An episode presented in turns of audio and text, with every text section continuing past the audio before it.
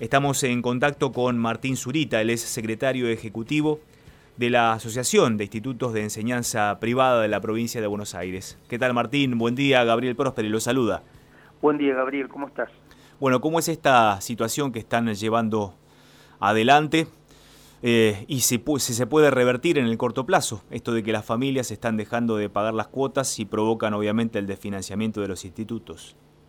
Bueno, mira, nosotros en este momento el sector de educación privada está en crisis y en estado de alerta. AYERBA representa en la provincia de Buenos Aires 2.300 servicios educativos. Eh, también formamos parte de la Junta Nacional de Enseñanza Privada, que agrupa 3.500 servicios educativos. Y en, particularmente en la provincia de Buenos Aires hemos hecho una encuesta a nuestros asociados, donde realmente nos alarmamos porque en muchas instituciones hasta el 70% de las familias no pagaban la cuota del mes de mayo. Esto no quiere decir que sean todas las instituciones porque vos sabés muy bien que la realidad socioeconómica de, las distintas escuelas, de los distintos barrios, de las distintas comunidades es diferente, pero es un porcentaje muy importante y en algunas comunidades hasta fue más alto.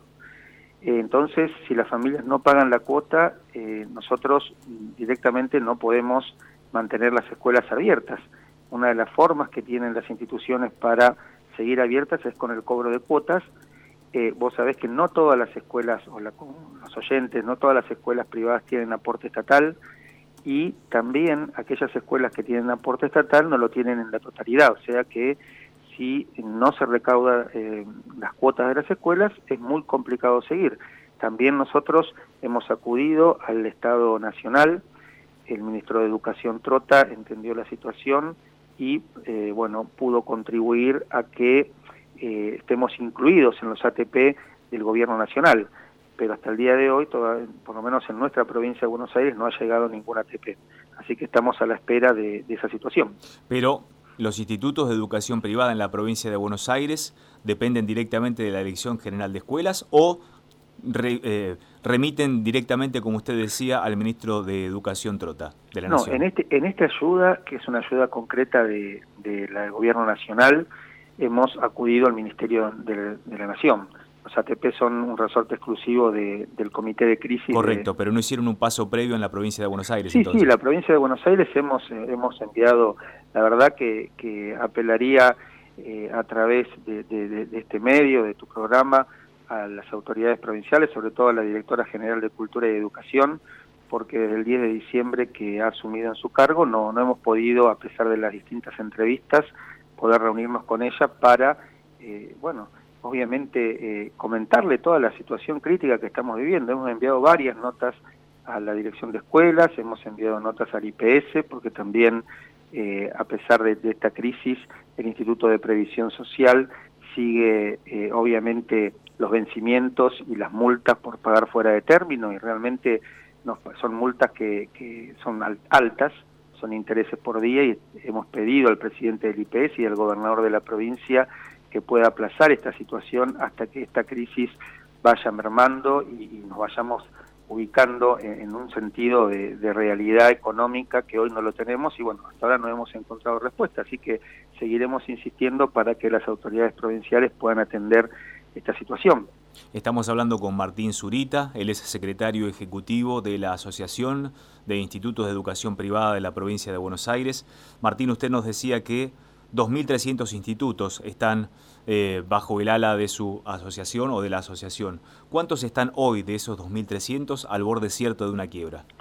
Mira, nosotros, este es un punto importante porque en realidad han cerrado algunos, sobre todo jardines maternales y jardines de infantes, que es la línea de impacto primera, que en toda esta crisis se ve afectada por la sencilla razón que no es una enseñanza obligatoria y más en el caso de los jardines maternales, que cuando los padres tienen la necesidad por trabajo de dejar a su hijo en estas instituciones, obviamente hoy al no poder hacerlo, bueno, es la primera, la primera retirada de alguna manera de decir, y hasta uno comprende obviamente esa situación, ¿cómo no va a comprender esa situación de, de esas familias? Pero en realidad el problema es que en una institución educativa contrata a los docentes, se organiza sobre la base de supuestos de, que esto no ocurra.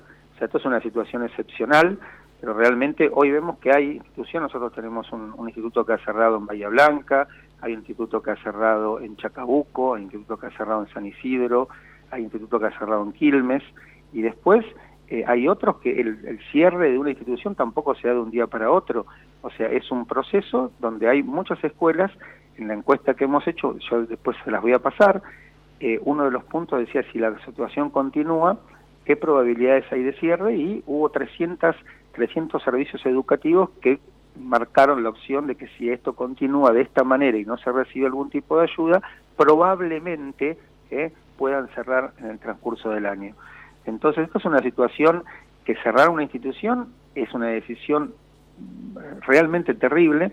Hay algunas que lamentablemente ya lo han, lo han hecho, estas instituciones que te nombro, y hay algunas que están en serio riesgo. A mí me gustaría que un programa pueda realizar con algunas de las instituciones que están en riesgo para que realmente se puedan escuchar sus voces, porque son muchas a lo largo de la provincia y mm, a veces cuando uno lo habla parece como que es algo, eh, no sé, que es algo que uno está buscando tremendismo. Ahí me gustaría que ustedes, los periodistas, puedan acudir. Nosotros somos quienes representamos a esas instituciones, pero te invito a que puedas eh, acudir a, algunas de ellas para que te puedan comentar la realidad, que realmente es de mucha angustia. ¿Cómo no? Eh, ¿Hablan con las familias que no pueden pagar la cuota? ¿Qué les dicen? ¿Qué les piden? ¿Qué les reclaman? Si quieren seguir con los chicos allí, si les piden un plazo para reacomodarse y pagar la cuota dentro de dos meses, si ustedes como representantes o cada entidad lo asume como propio, puede hacer un plan de pago para que estas familias puedan contener a los chicos allí. ¿Cómo trabajan entre institución y familia?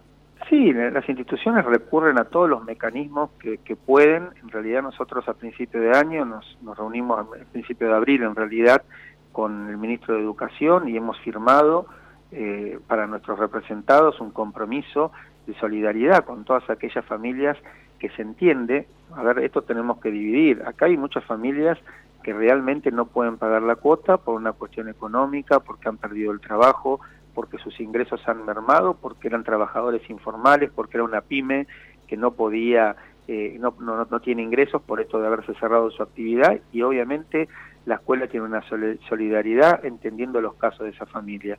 Pero también entendemos que hay muchísimas familias cuyos ingresos no se han visto mermados, porque no es que toda la sociedad argentina dejó de recibir ingresos.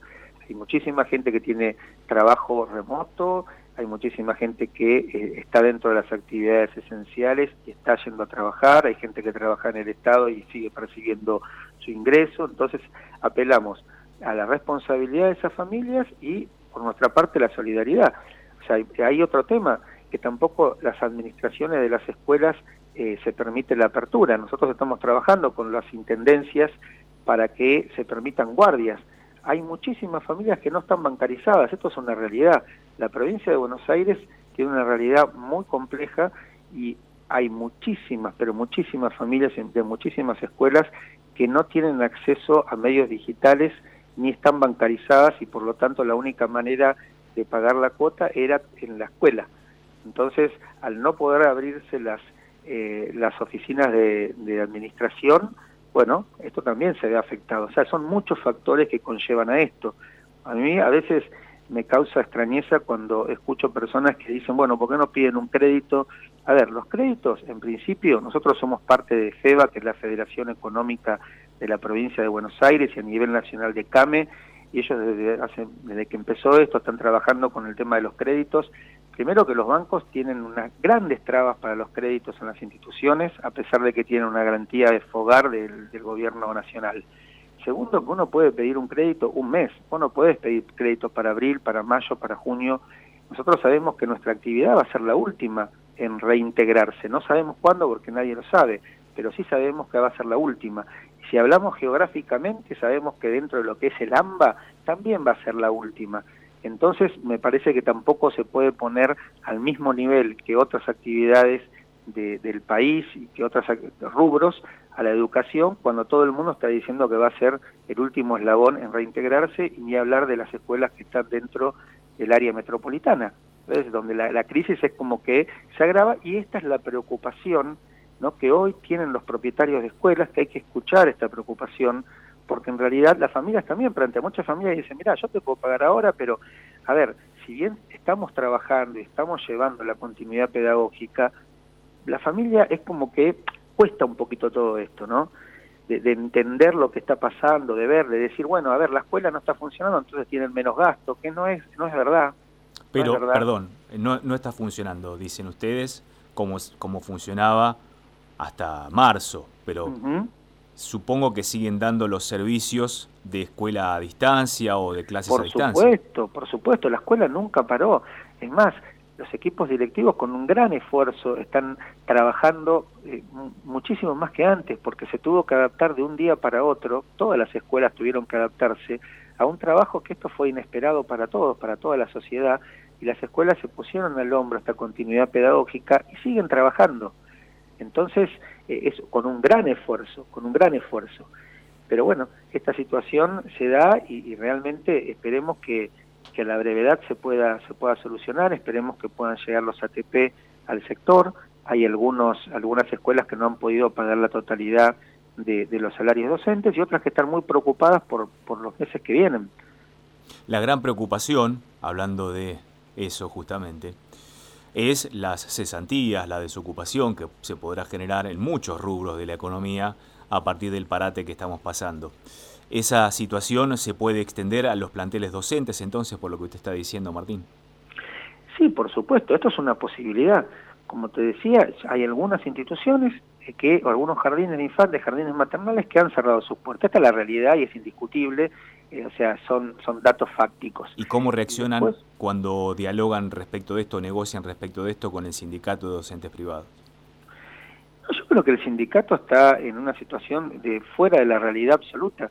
Yo leía la vez pasada otra radio que me hizo una entrevista y un diario nacional tomó parte de esa entrevista y el periodista puso una foto de un jardín que había cerrado, creo que en diciembre, un jardín de la ciudad justamente de La Plata, y en la página del gremio pusieron como que uno mentía con estas situaciones. Primero, yo nunca había nombrado ese Jardín de la Plata, eso fue algo que tomó un periodista de declaraciones mía de la radio, donde yo mencioné que se habían cerrado algunas instituciones, pero nunca nombré ese jardín, y realmente salir con un ataque a decir que uno inventa cosas para lograr ayuda del Estado me parece temerario, me parece temerario. En este momento todos tenemos que apoyar la continuidad de las escuelas y que pueda que no, no, que no quede ningún docente sin trabajo. Y realmente en esto tenemos que estar todos en el mismo barco. No podemos hablar hoy donde hay baja de matrícula, donde hay falta de cobro de cuotas, hablar de compensaciones salariales. Realmente a mí me parece algo totalmente sacado fuera de la realidad. Nosotros los, los, los propietarios de escuela que representa IEDBA están trabajando para mantener las fuentes laborales y todo el esfuerzo que hacemos es para mantener las fuentes laborales, porque damos trabajo a miles de personas. Entonces, me parece que este es un momento para que estemos todos del mismo lado y no eh, haciendo chicanas o empujando eh, para que eh, se demuestre otro tipo de situación que de ninguna manera es. Martín Zurita, secretario ejecutivo de AIEPBA, la Asociación de Institutos Educación Privada de la provincia. Muchas gracias por estos minutos y ojalá se pueda encontrar una salida entre todos para que la crisis no pegue en el sector en el que menos debería pegar, que es la educación para nuestros pibes y pibas. Muchas gracias. Muchas gracias, Gabriel, y gracias por ocuparte del tema.